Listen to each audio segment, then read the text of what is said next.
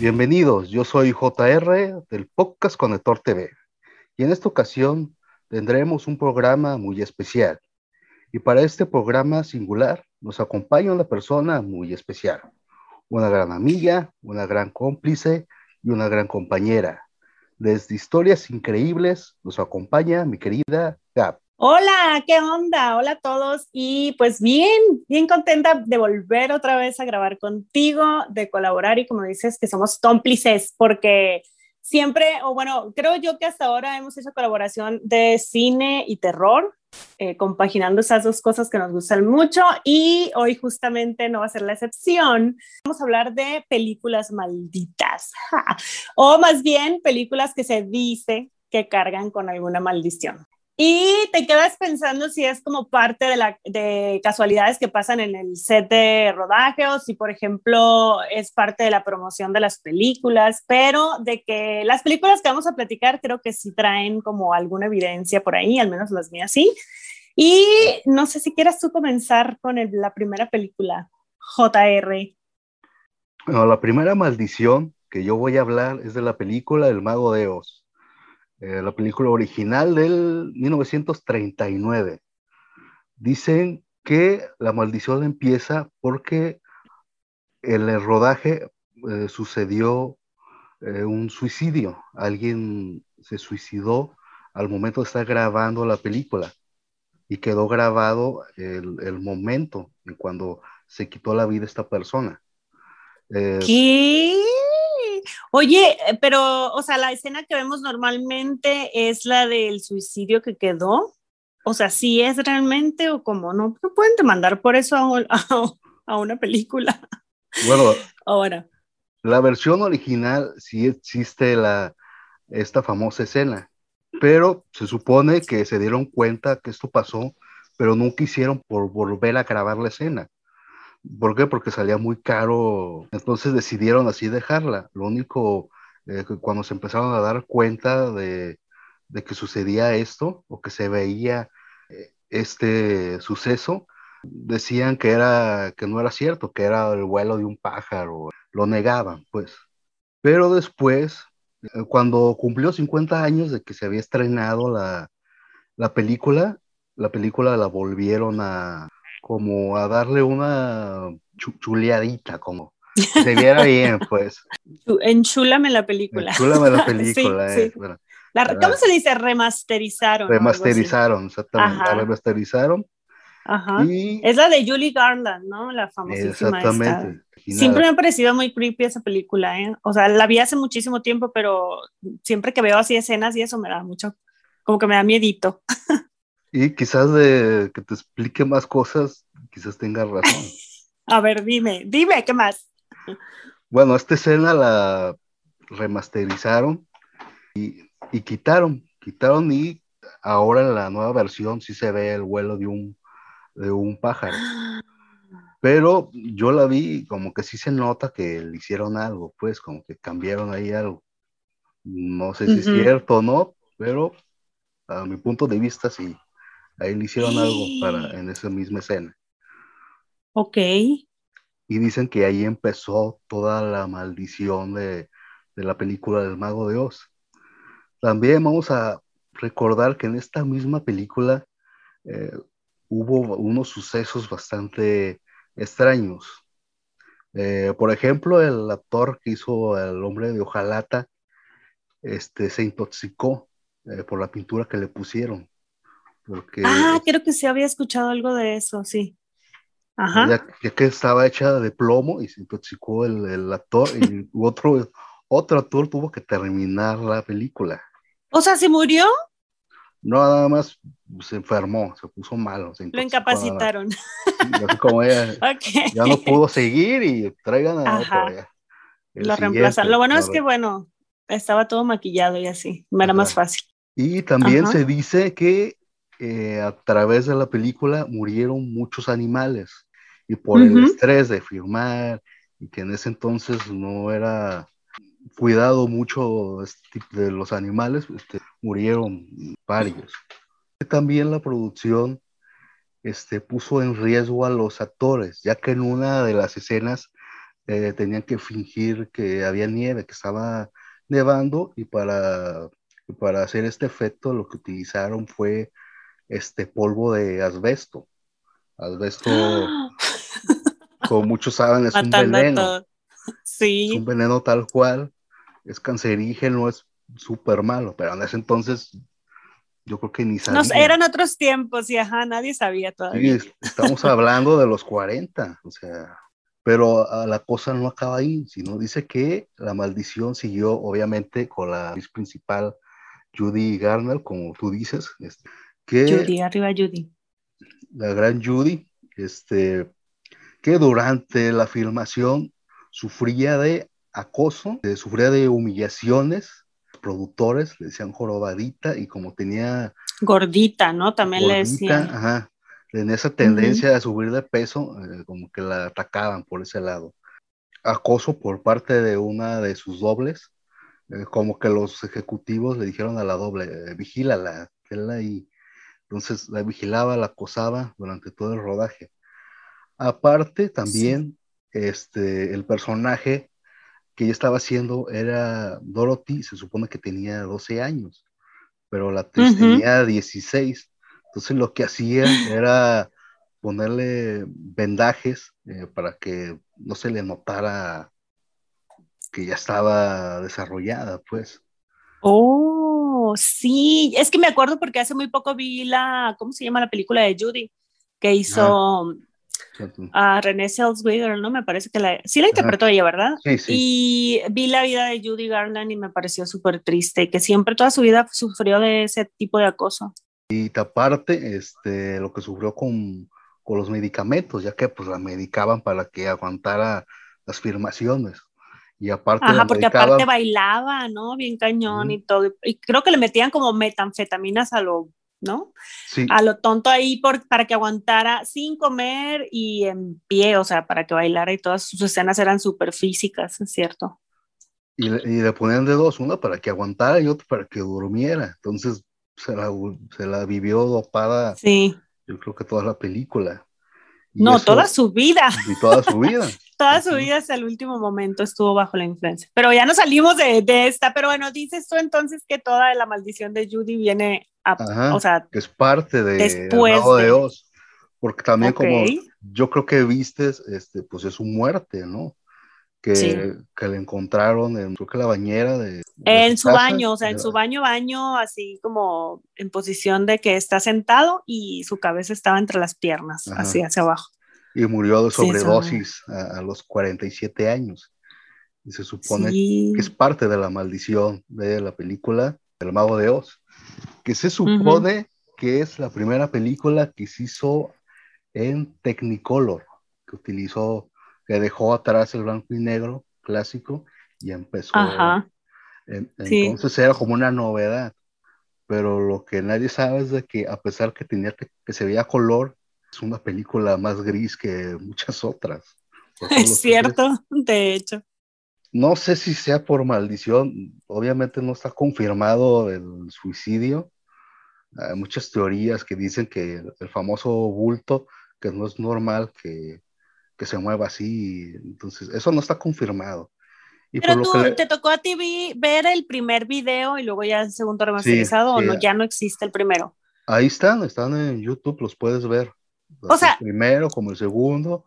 Hay una que hasta los compara, o sea, ahí está, está el video.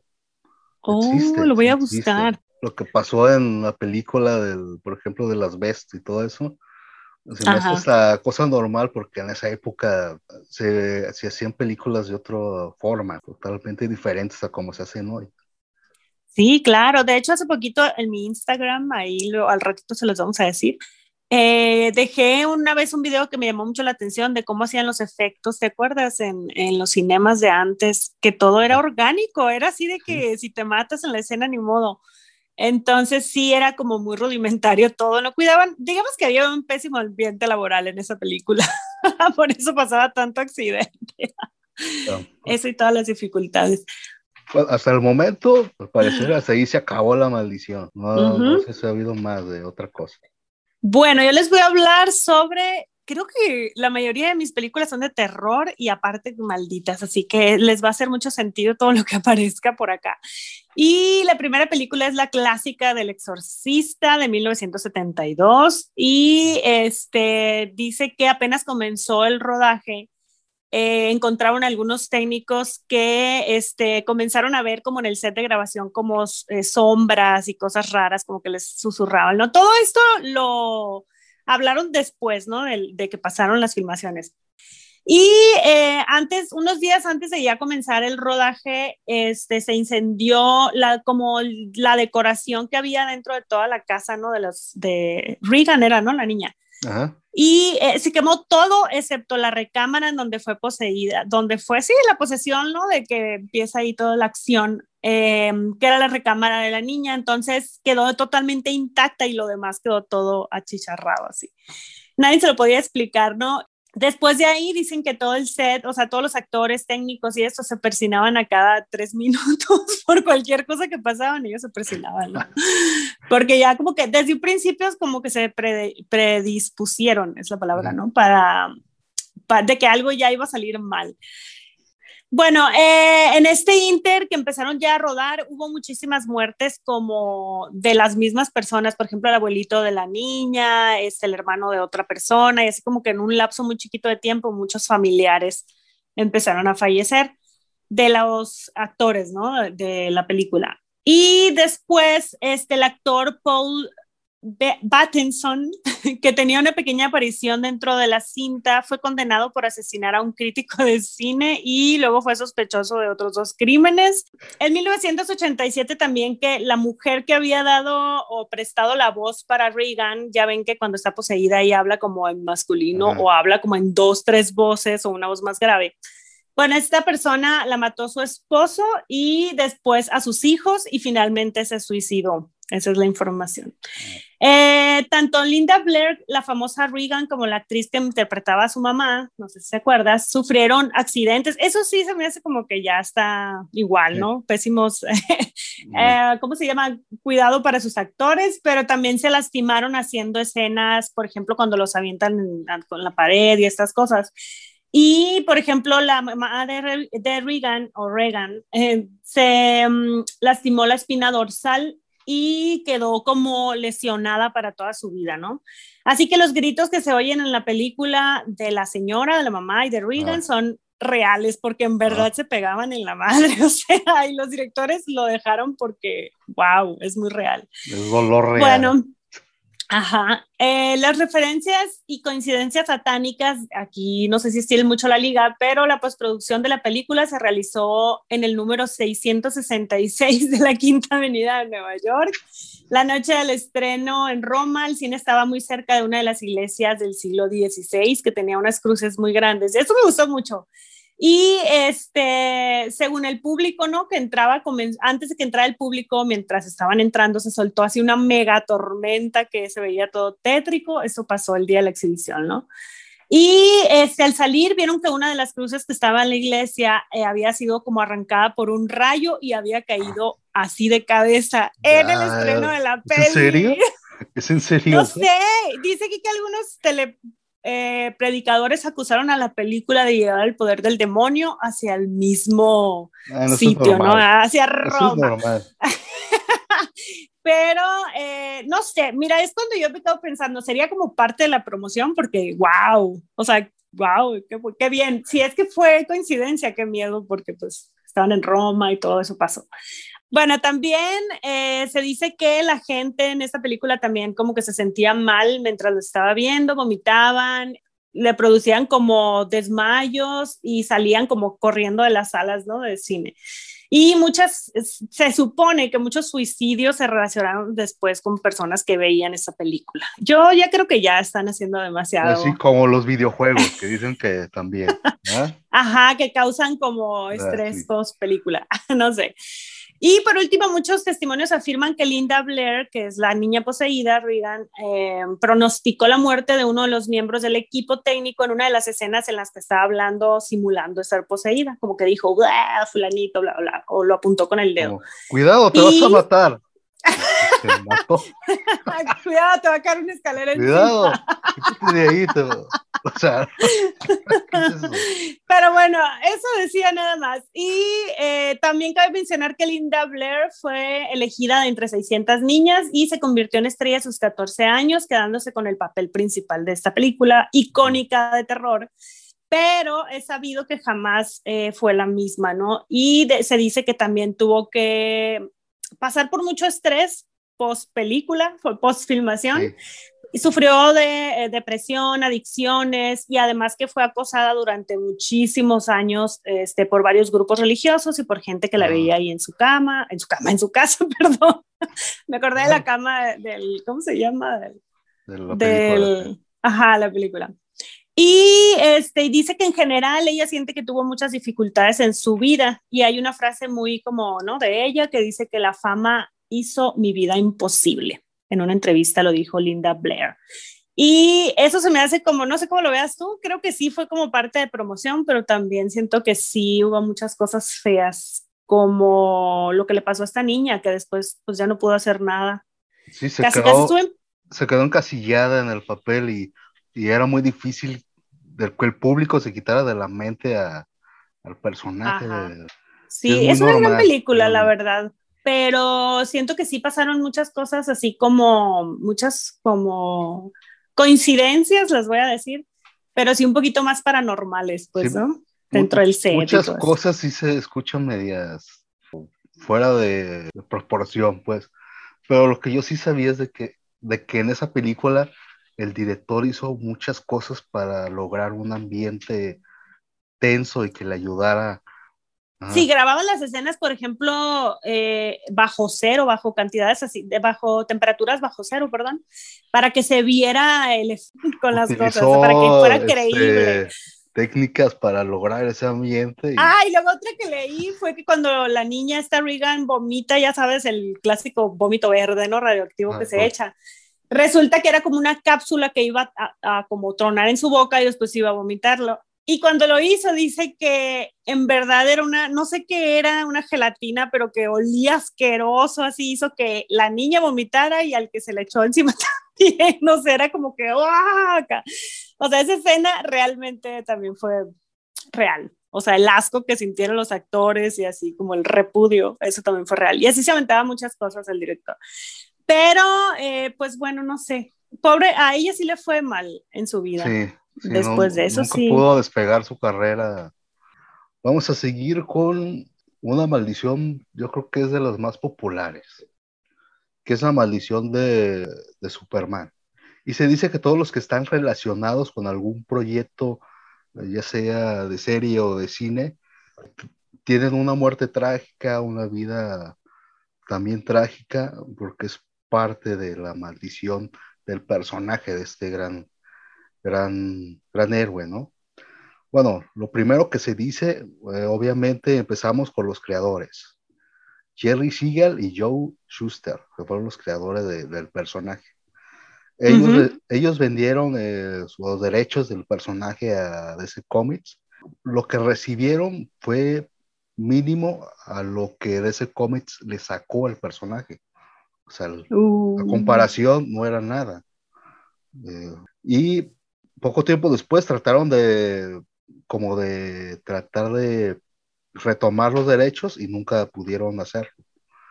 Joe Schuster, que fue el dibujante, este, al poco tiempo se quedó ciego y ya no pudo seguir con su carrera de, de dibujante. Este, Jerry Seagal intentó eh, hacer publicidad y mediocremente ahí estuvo. Este, y cuando sacaron la película de Superman, DC Comics les dio eh, una pensión eh, de por vida a los dos, de como de 20 mil pesos, de 20 mil dólares, pero pesos, de 20 mil dólares, de 20 mil dólares, pero, pero, es insuficiente con todo lo que ganó de ese sí, claro. el personaje. Te digo, mal ambiente laboral también. O sea, esta viene siendo como una maldición en general para todos los que están relacionados, relacionados con, el personaje. Es como la maldición del vestido rojo de los Oscar. Nunca lo habías escuchado esa. Mm, creo que sí, no Que por ejemplo, que si alguna de las nominadas va vestida de rojo, mm. nunca se gana un Oscar. Y sí, o sea, la historia lo dice. Pero bueno, ya paréntesis, me acordé de eso.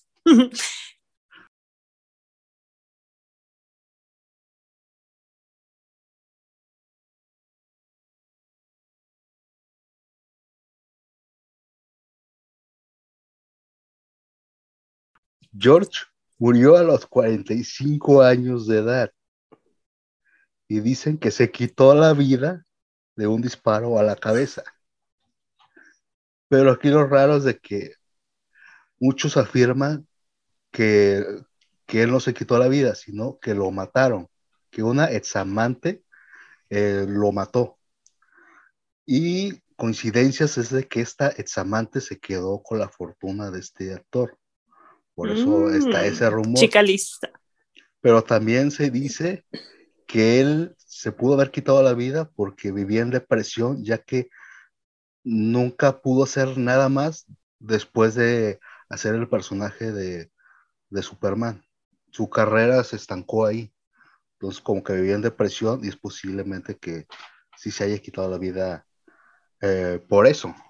Eso fue, es parte de la este, Maldición de Superman. Después continuamos con Christopher Reeves. Eh, Uy, ese le fue peor. Él interpretó eh, durante, en cuatro ocasiones, en cuatro películas, a, este gran héroe, a Superman, desde el 78 al 87, casi, casi 10 años. Pero, este, a diferencia de George, él, su carrera estaba en ascenso era el hombre del momento. Todo el mundo quería hacer algo con él. Y, pero sufrió un accidente eh, estando él en un caballo. Se cayó de un caballo en el 95 y quedó parapléjico en silla de ruedas y tenía que tener asistencia para respirar. Después, Ritz murió en el 2004 a los 52 años. El último papel que hizo fue de la serie de Smallville y era como un para un como un mentor para un joven Clark Kent. Fue el último papel que, que hizo. Y también dicen que la maldición siguió, por ejemplo, con el actor Marlon, Marlon Brandon, que la película de Christopher, de Christopher, él interpreta este, a Jor, Jor-El, que es el papá de Superman, de Clark Kent o Kalel. Dicen que es parte de la maldición porque una de sus hijas se suicidó y él murió de fibrosis pulmonar y una falla al corazón. Tuvo, siempre tuvo problemas con el peso y eso fue lo que lo llevó a, a tener enfermedades y murió de un falla al corazón, un infarto. Bueno, seguimos con la actriz Margot Kinder. Ella dio vida a, Luisa Lane en las películas de Christopher Reeves. Ella sufrió de un desorden bipolar y también tuvo un ataque psicótico, la cual la llevó a perderse unos días, o sea, se perdió unos días y la encontraron después desnuda y sin un diente, o sea, se le fueron las cabras al monte, como que dicen. Yo no voy a decir nada porque luego me regañan. Tuvo un brote mánico o bipolar, algo así, dijiste. Luego seguimos eh, con el actor de la serie de Smallville, que después de la serie, después de 10 años de interpretar al personaje, este, también de ser una promesa como un joven actor, era toda una promesa y después de la serie no pasó nada. O sea, no se le ha vuelto a ver el nada. Tal vez a Kabil le pase lo mismo en su momento. Bueno, dicen que, pues, lo que dice es que estaba cansado y tomó un descanso. Ya, pero, ya tomó demasiado descanso. es, que la bronca es de que cuando quiso retomar la carrera, pues el tiempo no perdona, pues ya, había pasado mucho tiempo y ya no pudo retomarla. Se ha hecho cosas, pero en películas así de bajo presupuesto y cosas así. Ah, ¿qué te dice? Ya, ya, no pudo otra vez. Eh, despuntar. Despuntar. Y todo iba bien, y hasta pensaban que ahí se había acabado la maldición. Cuando hace poco tiempo después, surgió eh, un escándalo con la actriz Alison Mark, que dio vida a Chloe Sullivan en la serie de Smallville. Fue porque fue vista involucrada en una secta eh, que explotaba mujeres, uh, secta Nexium. Ah, Nexium, ¿no? Es cierto. Bueno, yo vi el documental de Nexium que está en HBO y sí, es cierto. Que es parte clave de toda esta Fue de las que comenzó, ¿no? Ajá, fue de las que comenzó. Y por eso se dice que, es, que también es parte de la maldición, todo lo que le ha pasado a esta, a esta mujer.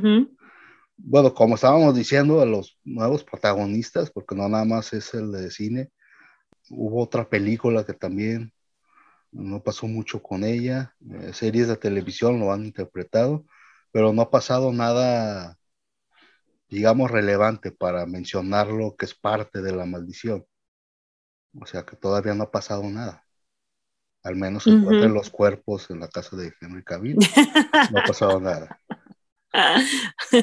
Pero bueno, seguiremos, o sea, contando puntos suspensivos. Entonces, hasta el momento sigue en pausa la maldición, como quien dice, no se acaba. Puede que haya un capítulo número dos en unos años. ¿De qué? No lo sé. Pues estén atentos, sí. Eh, bueno, sí está fuerte, o sea, sí, no es una sola película, pero como tal sí es una maldición que, que sí te, te deja pensando. O sea, les ha ido mal, pues. Ajá, ha de ser la criptonita. El personaje, no de una película, tienes razón. Bueno, yo les voy a hablar de El bebé de Rosemary, que es una clásica película, obviamente hecha por Roman Polanski. Y, em, eh, o sea, sí fue una película como basada en, no sé si ya la vieron, por favor, si doy spoilers, ni se agüiten porque hace muchísimo tiempo de esta película. De hecho, ni siquiera apunté el año, ¿eh? que te valga, pero creo que fue en los 70, ¿no? O algo así.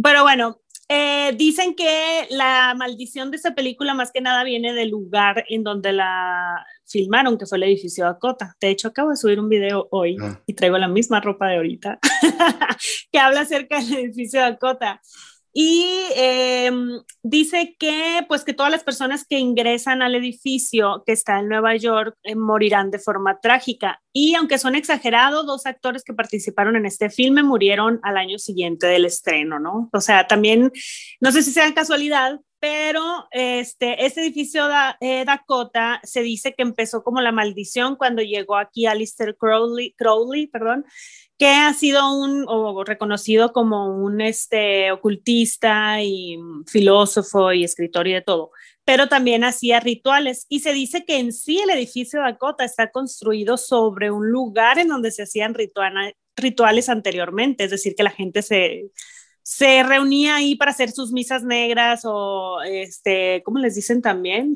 De sangre, cultos de sangre todo ese rollo. Entonces, en ese terreno de se levantó el edificio Dakota y después como cosa, como una coincidencia llega Alistair Crowley, que son de los primeros que se empiezan a hospedar aquí. Hay que saber, bueno, para los que no saben, este edificio es de departamentos, ¿no? Se rentan departamentos. Si ven, por ejemplo, esa película y se van a dar cuenta, la de Vanilla Sky fue la última que se rodó ahí. Y está hermoso, es un lugar muy bonito y siempre ha sido como de mucho dinero, es decir, no cualquier persona se puede hacer de un departamento ahí. Bueno, dicen que cuando empezó el rodaje de esta película, este, ahí adentro estaba viviendo el escritor Anton LaVey, que fue quien fundó la iglesia satánica, ¿no? Estaba viviendo ahí y obviamente que también hacía sus rituales y con sus amigos. Y, este, y dice que le molestaba mucho que estuviera el rodaje porque mucha gente iba como a mirujear y a ver y se volvió como en un lugar de mucho interés de la gente. Y este señor pues quería privacidad para, obviamente, ¿no? Hacer sus cosas. Entonces se dice que más bien eh, Anton LaVey, se dice que le lanzó como una maldición a todas las personas involucradas en esta película. después de ahí en todo el edificio siempre pasan desgracias, ¿no? Por ejemplo, ahí mataron a John Lennon en las puertas del Dakota. Venía de, no recuerdo de dónde, con su esposa Yoko Ono, ex. Y en la puerta del edificio, Mark Chapman le dio dos tiros en la cabeza y no recuerdo si llegó vivo o lo mató ahí inmediatamente. Eh, también este, un compositor llamada, llamado Christoph Comeda falleció por un coágulo cerebral y la pareja de la actriz que era Sharon Tate salió de, sale de extra ahí en la película, ¿no? No sé si recuerdas. Eh, pues fue asesinada por una secta de este, eh, Marilyn Manson, ¿eh? de Charles Manson, perdón, eso yo creo que ya lo saben, ¿no? Sí. Y este, Sharon Tate era pues la esposa de Roman Polanski Ok, eh, se dice que ahí había muchas sectas. Bueno, en ese año era como que siempre ha habido sectas. Mira, acabamos de hablar de Nexium también, pero en esa época como que había muchas más y se concentraban muchas en el edificio Dakota, como ya lo dije, ¿no? Entonces, el tema que trata la película es más o menos parecido a una secta. Entonces, ellos se sintieron como amenazados por ese tipo de, de, de temática, ¿no? No les gustó, se sentían amenazados todo el tiempo. Bueno, en todo caso, el bebé de Rosemary no ha perdido ninguna de sus virtudes y ha dejado en los ojos de muchos cinéfilos el rostro espantado de Rosemary cuando contempla por primera vez a su hijo. No sé si acuerdas de esa escena. Y este, una imagen que se niega al espectador, porque como define Polanski, y eso se me hizo súper interesante, es que mostrar al niño había sido un gran error o sea, lo dice en cuanto al contexto de la película y también por todo lo que estaba pasando alrededor, ¿no? Que no confiaba como en las personas que vivían ahí en, en el edificio. El edificio. Ajá, entonces em, yo a este sí me dio un poquito de miedo porque imagínate que estar en un lugar en donde la gente, o, sea, es hostil contigo, donde aparte tiene sus creencias y, por eso pasaban muchas cosas, pero muchas cosas de, de esas que pasaban eran relacionadas a la gente que vivía ahí. Sí se dice también que la protagonista Mia Farrow era, ¿no? También sufrió de como que ataques de, ansiedad y de pánico, incluso se divorció de su esposo por toda esa locura, ¿no? Pero creo también que era mucho del estrés que manejaba el, director, ¿no? Con esa película, porque estaba como, como que medio obsesionado con este rollo de la maldición que le habían echado a su película. Y eh, se dice que en sí todo el edificio está maldito y todas las películas que se vayan a filmar en adelante están malditas, como la que les dije de Vanilla Sky, que fue la última que se filmó ahí y fue un rotundo fracaso comercial.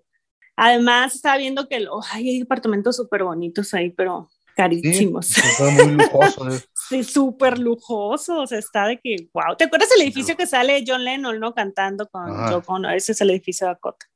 Ah. Pero, eh, pues dicen que todo es un campo ahí maldito. Eh, campo magnético maldito. Sí, y que por eso le fue mal a toda la producción de, de, de Rosemary, ¿no? Y a la chava esta que sufría ataques. Entonces, eh, yo creo que esta ha sido una maldición. ¿Y tú? Directa, sí. sí, es como que en muchos lugares de repente guardan muchas energías. Yo como me dices, de la gente que estuvo ahí, pues toda la energía más lo que estaba sucediendo en la, en la película, eh, yo creo que sí fue muy, muy fuerte para, para todos. Eh, no sé sí, aparte que que la película también tenía esa temática y te da como, ay, ese escalofrío, no sé. Hace poco la vi y neta sí me dio miedo. Las películas de antes son la onda. Eso es todo por parte del bebé Rosemary, que también abarca el edificio Dakota, pero ahí esténse pendientes que si se eh, filma o, ¿sí? alguna otra película, a ver qué maldición le cae. Entonces yo, la tercera, la tercera, voy a decir es la maldición del hombre que mató a Don Quijote. Todo empieza con la maldición de Don Quijote, donde se dice que nunca ha habido una producción grande que hable de este personaje. Nunca ha habido una superproducción del personaje de Don Quijote. Y dicen que esta es una maldición que empezó con el actor eh, y director Orson Welles que es muy conocido por esto que hizo en la radio de la Guerra de los Mundos. Él fue el que hizo todo esto del psicosis de la gente que pensaba que sí estaba pasando, eh, que sería una invasión extraterrestre, ¿no? Ok. Él, él es Orson Welles, que se volvió uno de los mejores directores que ha existido y un referente en la historia del cine, ¿no? Es un súper director Y él tenía esta obsesión de hacer una película sobre este, el Quijote. Tenía mucha relación con España, le gustaba mucho y era uno de sus grandes proyectos. Y lo volvió algo personal.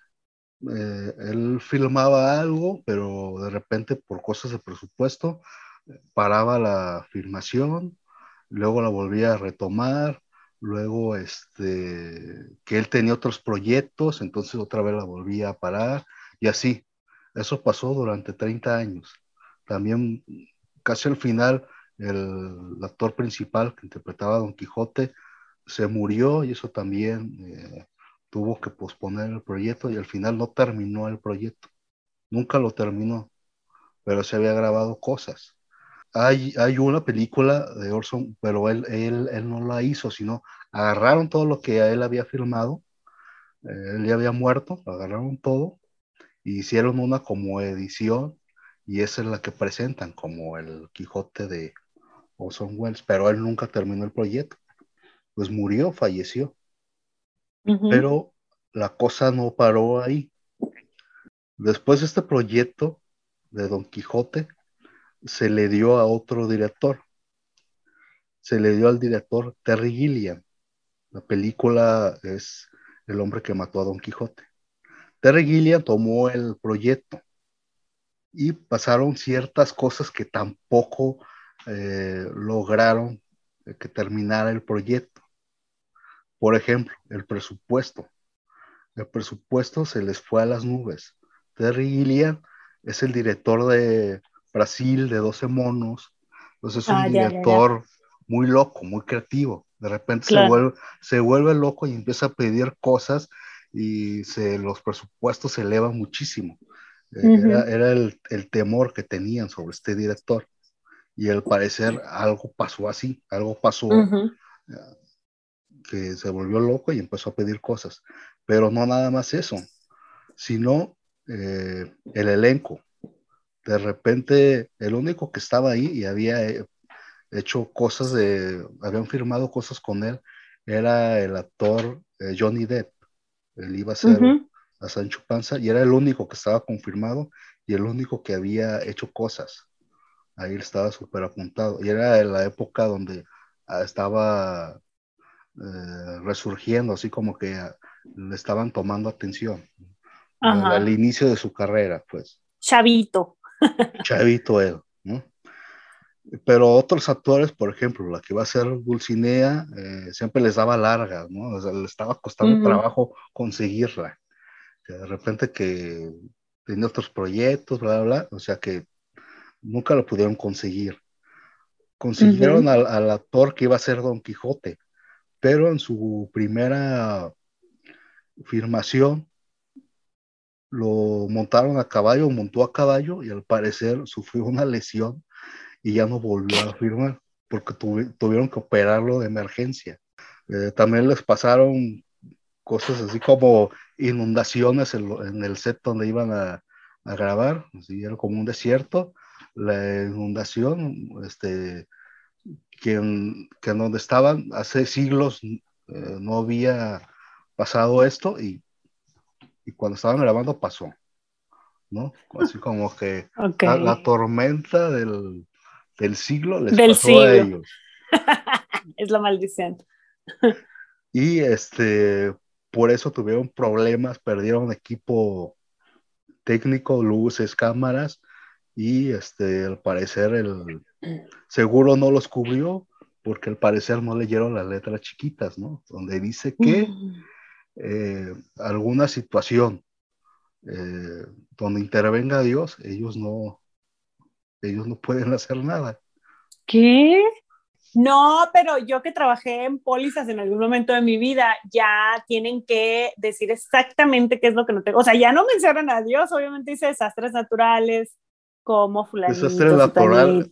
Ajá, pero hay, hay ciertos eh, desastres naturales que sí cubre, por ejemplo, una inundación por, no sé, algo, un pues accidente o lo que sea. Aquí dice que no, que si fue hecho por Dios, no cubre. Pues bueno, habría que checar la Biblia acá, si dice rayo, ya valiste, si dice inundación, ya valiste. Ok, excelente referencia.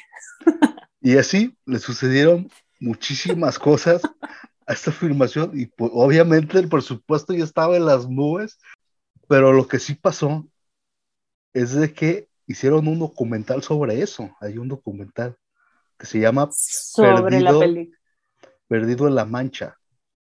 Ah. Un documental cómo no pudieron hacer la película. y te cuentan todo este tipo de cosas.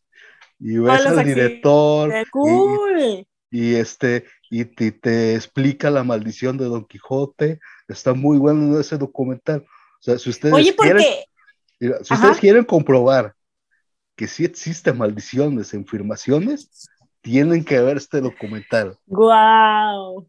Bueno, por último, este, el director, después de esto, volvió, él como terco, volvió a agarrar el, el proyecto. Eh, también duró muchísimo tiempo para volverlo a, a levantar. Ajá. Iban y venían actores.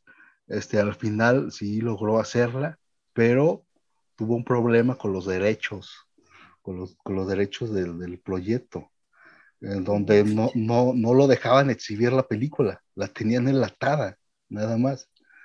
Y al final eh, hubo como un acuerdo y sí se pudo exhibir, pero nada más en festivales de cine. Este, y al parecer fue tan personal el proyecto que este, no tuvo mucho éxito, ¿no? Por algo pasan las cosas, porque Dios quiere.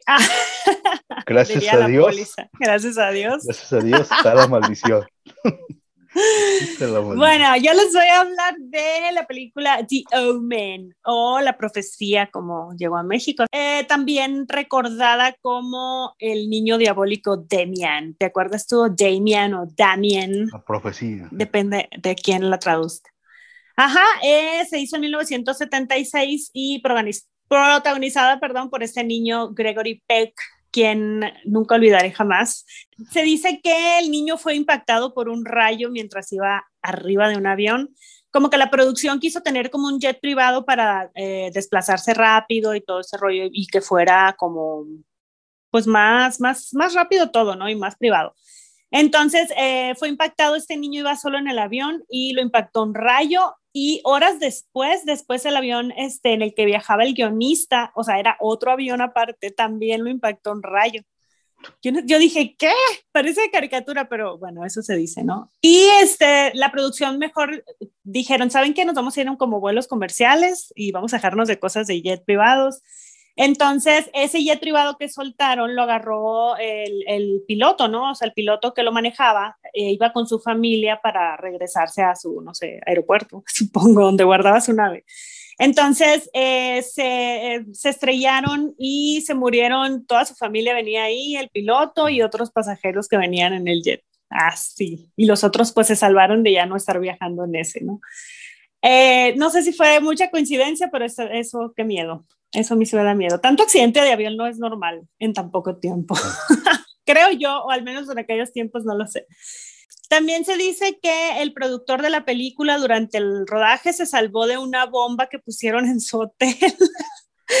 por el grupo terrorista IRA, o sea que de por pura chiripa salió de chiripa, es como decir, como de por pura casualidad, sorry, se me salió el norteñazo. Y este, meses después del estreno de la película, la asistente de efectos especiales, Liz Moore, muere decapitada, al igual que una de las escenas de la película. ¿Sí se acuerdan de, de al ah. principio sale una escena ahí? La chava esta murió igualito que la, que la, esta escena. Bueno, y por último, y para mí lo más feo de todo así, y me acuerdo muy bien de esa escena, es que se utilizaron unos felinos, no sé si eran panteras, creo que eran como panteras negras, ¿no? O leones, no recuerdo exactamente si fueron panteras o no sé. Bueno, entonces eh, contrataron a una persona que se llamaba Sidney Bamford, quien era un experto y cuidador de estos felinos, y los entrenaba y charlaba, llevaba toda su vida con ellos. Entonces, eh, cuando están grabando estas escenas, ya que las terminan de grabar, él mismo suelta por accidente las cuerdas de seguridad de los felinos y terminaron comiéndoselo. o sea, lo mataron a su, oh, a su, al que los entrenaba, que yo creo que no los entrenaba también, pero se lo comieron. Y yo así, ¿qué? No, como te digo, yo pensé que iban a decir como puras cosas de que hay el 666, cosas relacionadas. Sí, hay como esos datos, pero estas cosas son horribles. Digo, también son accidentes del set. Pero ¿cómo, cómo te explicas que unos gatos que han vivido todo el tiempo con esta persona pues eh, se lo hayan comido? los maltrataría. Los maltrataban. Tal vez. Pues sí, probablemente. Yo unos gatos, ajá. Este, y pues eso es todo por la profecía o The Omen. Y, eso es todo. Está muy cortita esta. La maldición de la profecía. La maldición. Véanla, está muy buena. Bueno, yo sigo con la maldición de la película Rebelde sin causa. Ok. 55. Que dicen que los protagonistas que estuvieron en esta cinta tuvieron vidas y muertes trágicas. Eh, empezamos por el, en donde inició toda la maldición. El protagonista de la película es John Dean. Él en ese tiempo era el niño de oro, el, joven de oro de, del cine, James Dean, ¿no? James Dean, ajá. Ah. Entonces estaba en su... James Dean. Este, entonces estaba en su, su resplandor, estaba en su, en su momento. La cúspide de su carrera. La cúspide de su carrera. Eh, también se dice que esta maldición, que todos los que murieron nunca llegaron a tener o a llegar a los 45 años. John eh, James Dean murió a los, a los 24 años, él tenía 24 años y murió por un accidente de auto, casi a un mes exactos antes de que la cinta se estrenara. Que también hay una maldición referente al carro en el que murió James Dean. ¿Sí la has escuchado? Muchas maldiciones en esa época. Bueno. Y Ajá. En, esta película también. También. Uno es el carro y otros son los actores. ¿no? Sí. Entonces él murió en este accidente automovilístico a los 24 años. Dicen que fue algo impresionante, ¿no? Eso de indescriptible, ¿no? Lo que le pasó, de tan fuerte que fue el accidente. Bueno, la siguiente víctima fue el actor Nick Adams. Él murió a los 36 años de edad. Él murió de una sobredosis eh, de medicamentos recetados. Eh, falleció en el 68. Y hoy en día sigue siendo un misterio. Nunca se ha cerrado el caso de que si, si fue suicidio o alguien lo asesinó. Suicidó. Suicidó. ok. Exactamente. Bueno, después seguimos con eh, el actor Sal Mineiro. Él falleció este, en un aniversario del actor eh, Nick en el 79. Él fue, eh, fue sorprendido por un asaltante que lo apuñaló varias veces y uno de esas apuñaladas fue en el corazón y murió a los 37 años. Seguimos con la actriz Natalie Wood. Natalie Wood fue la única que estuvo más cerca de los 45 eh, años de edad. Ella falleció a los 43. Es la que se murió en el barco, ¿no? Exactamente. Sí, una vez creo que tengo un capítulo donde hablamos de, de ella. Su misteriosa muerte, porque también no dicen que se cayó, otros que la suicidó el marido y así. Ajá. Pero ese es otro tema. Pero que es parte de la maldición de la película. Wow. ¿no? Que como tú dices, no se sabe si por accidente ella se cayó al mar y, murió ahogada, ya que también encontraron alcohol y creo que pastillas, ¿cierto? No, sí, está, también es, es muy parecida a Julie Garland, la historia de, en cuanto a narcóticos y ese rollo. Pero también, eh, como tú ya sabes, encontraron también que tenían moretones. Sí, y luego hay algo como, bueno, ya nos vamos a meter con otro tema, ¿no? Pero los, también vi la autopsia porque no me, no me juzguen, me gusta ver autopsias de, de gente. y decía que en ella, en el caso de ella, no, o sea, estaba viva cuando cayó al agua, entonces es, forcejeó. Hay, hay como rastros de que forcejeó para volver a subir, entonces no es como que, ah, me voy a suicidar, aparte que ella le tenía un pavor al agua, le tenía pánico, era su, su, fobia. Entonces dices, ay, pues no se suicidó aventándose al agua, ¿no? Era como algo improbable. Y pues hasta la fecha sigue siendo un misterio. Caso sin cerrar, sin resolver. Caso sin resolver. Y esta, muchos dicen que ahí se acabó la, maldición de la película Rebelde sin causa. Lo bueno es que se acaba, ¿no? Y no se va heredando por generaciones. Algunos se acaban, otras están en pausa. y otras estamos acá como esperando qué va a suceder. Esperando los muertos de Henry Cavill, sí. Ajá. Yo les voy a hablar de eh, la película, otro clásico llamado Poltergeist de 1982 de Spielberg y Hooper. Y pues obviamente esta película arrasó en taquilla, pero para empezar, bueno, pasaron cosas durante la grabación, perdón, pero este, lo más como fuerte así fue que Dominic Dunn, al principio, ¿no? Que era la que este, hacía hermana mayor de Carol Ann, que es la niña esta, la actriz protagonista, eh, fue asesinada a los 22 años por su pareja sentimental. La estranguló y otros actores también este, murieron relacionados con problemas de salud.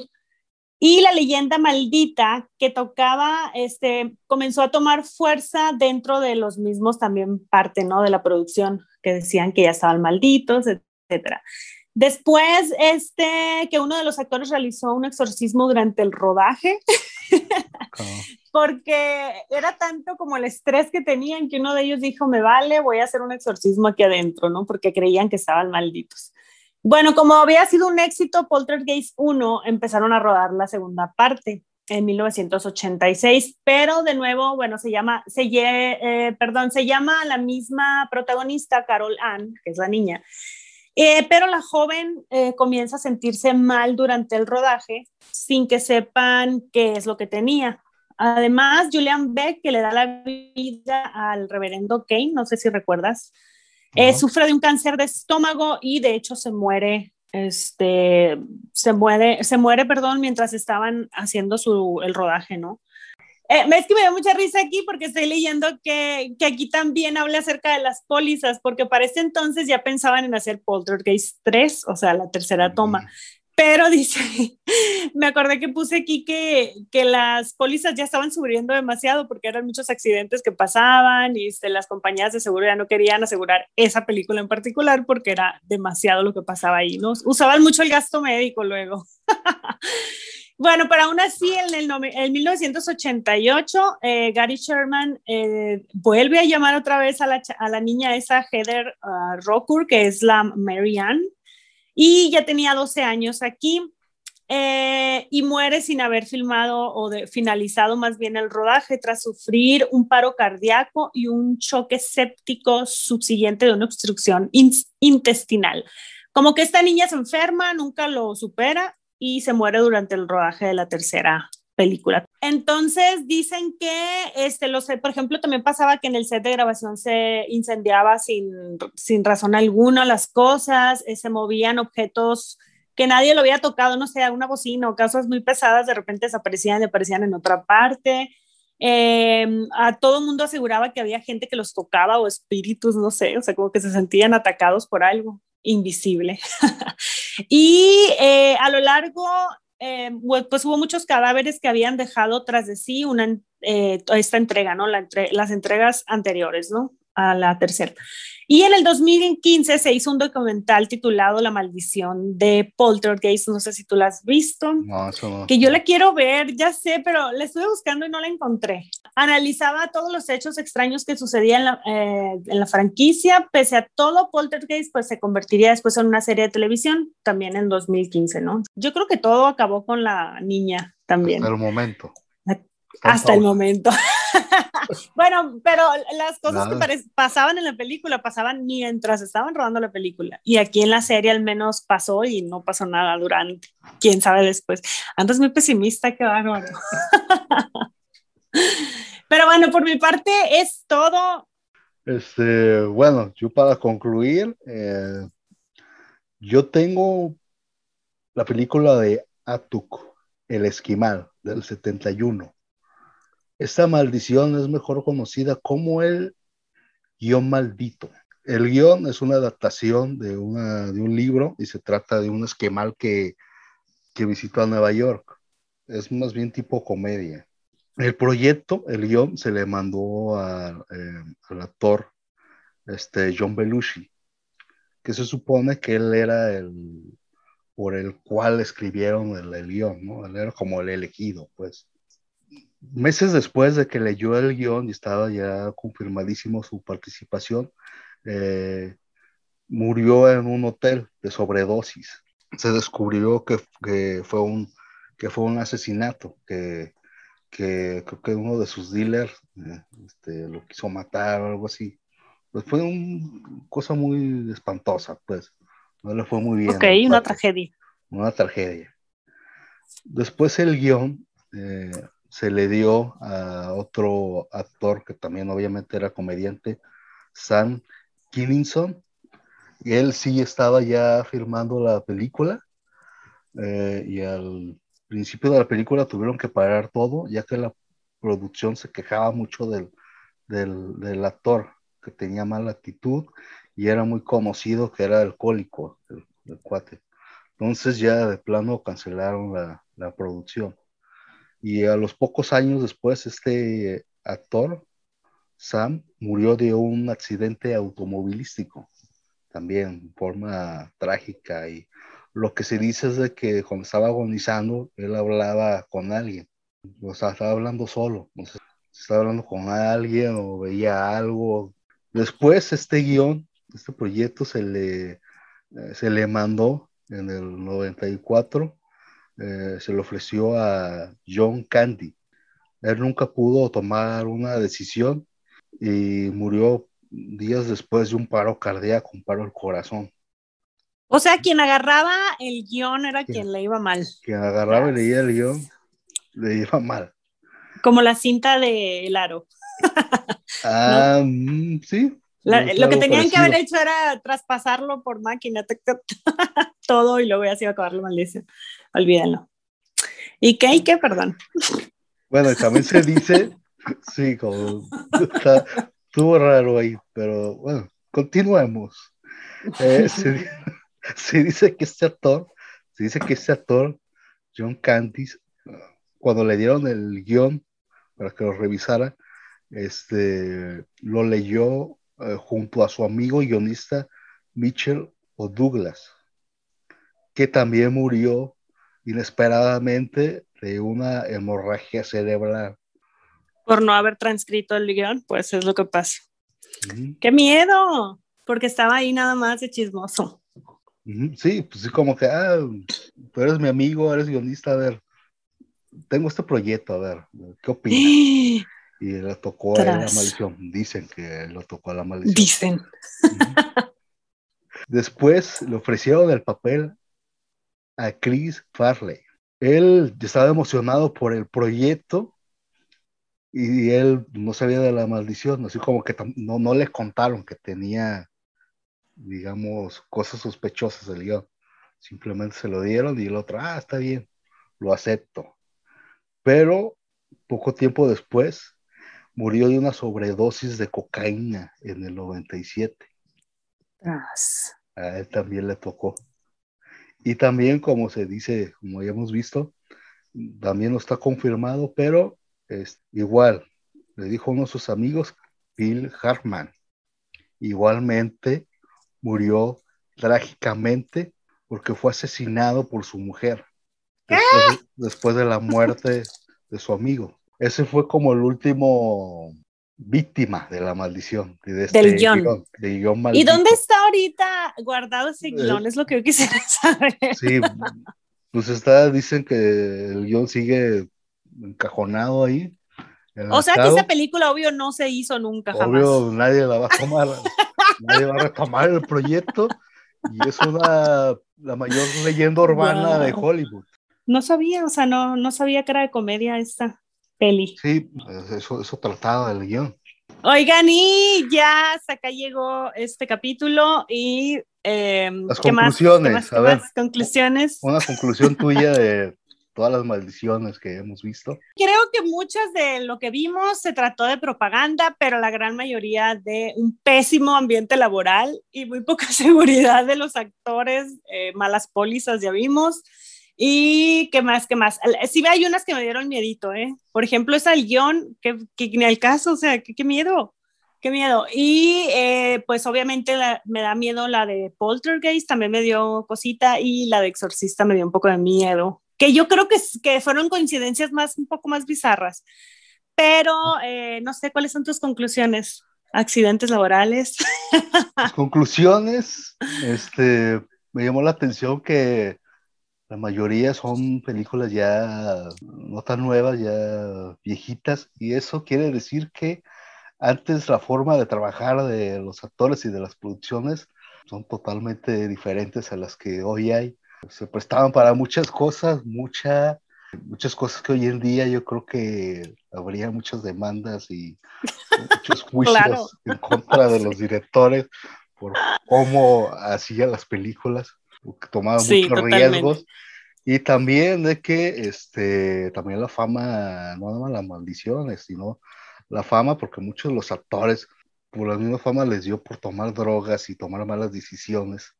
Entonces yo creo que no es tanto maldición, sino por no saber controlar. El éxito, ¿no? Que les llegó de, de la noche a la mañana. Sí, tienes razón, porque si te fijas, muchos actores como que fue su participación y hasta ahí se quedaron, o ah. sea, no salieron de ahí en la mayoría de los casos. ¿Y cuántos murieron de sobredosis y de cosas de ese, Exacto. Ajá. Sí, antes eh, yo creo que había, o sea, no sé, no, no sé cómo es el trabajo en cine, yo presiento que es demasiado estrés el que se maneja siempre, siempre, siempre. No sé por qué todo el mundo, me imagino todo el mundo corriendo estresado. Pero, pero sí, totalmente de acuerdo. Yo creo que ahora se tienen más derechos por parte de los actores, hay más. ¿Cuál es, la palabra que hay como asociaciones que los protegen más? Antes era aviéntate si quieres ser famoso. no había nadie que protegiera al actor y era tratado de forma discriminada. Horrible. Y luego todo, o sea, el bullying que había alrededor, el que te. El acoso. El bullying. Ajá, eh, las drogas que te la hacían que te las tomaras para que estuvieras que más delgada, que despierta, que esto, que lo otro. Sí, y si te fijas, mm, no sé, yo no encontré una película nueva, nueva que, que, se supone que cargue con una maldición. Yo la que sé es una que está en Netflix, que también se me hace que fue propaganda. la de Eli, Ajá, que se supone que si la ves. propaganda que en realidad. Ah, claro, sí, porque yo la vi y debo de confesar que no me pasó nada. O sea, yo la vi hasta el final y dije, ¡uh! Me va a pasar algo paranormal. Y no, no me pasó nada, ni vi demonios, ni nada.